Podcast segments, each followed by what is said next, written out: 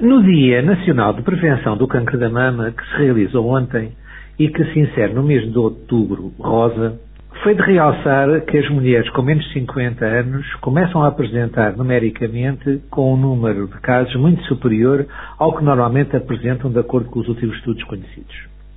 O ideal seria garantir os rastreios gratuitos desde os 40 anos e até aos 75, ao contrário da idade atual dos 50 aos 69.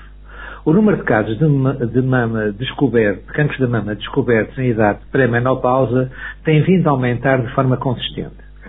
Provavelmente devido às mulheres terem cada vez mais tarde uh, as suas crianças e, por outro lado, os seus filhos, e, por outro lado, algumas uh, atrasarem muito, uh, digamos, a sua idade fértil de constituir família. No IPER do Porto, em 2019, houve 1.680 novos casos de cancro da mama. Entretanto, com a pandemia, aumentou drasticamente e, entretanto, restabeleceu outra vez, em 2022, 1.571.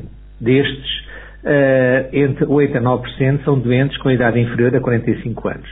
Contudo, um dado positivo, a mortalidade para esta doença está a diminuir em Portugal.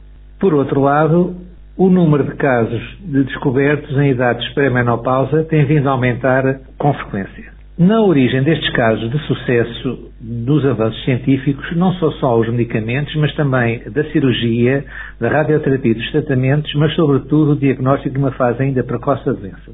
Começamos a diagnosticar o cancro da mama cada vez mais cedo e isso, porventura, será a medida com maior impacto na redução da mortalidade em Portugal e nos restantes países da Europa.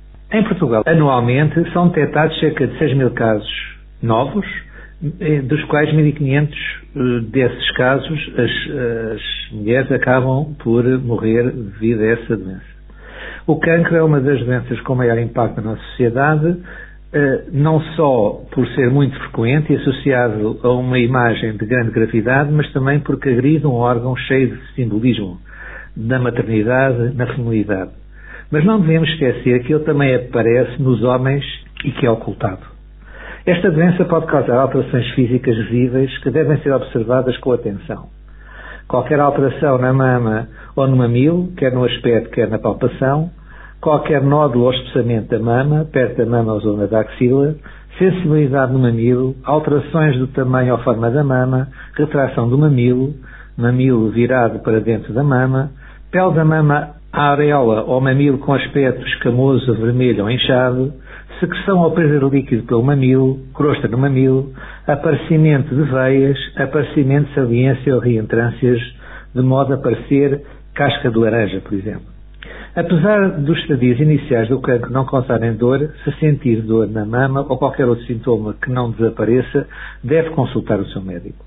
Vale a pena pensar nisto e atuar atempadamente.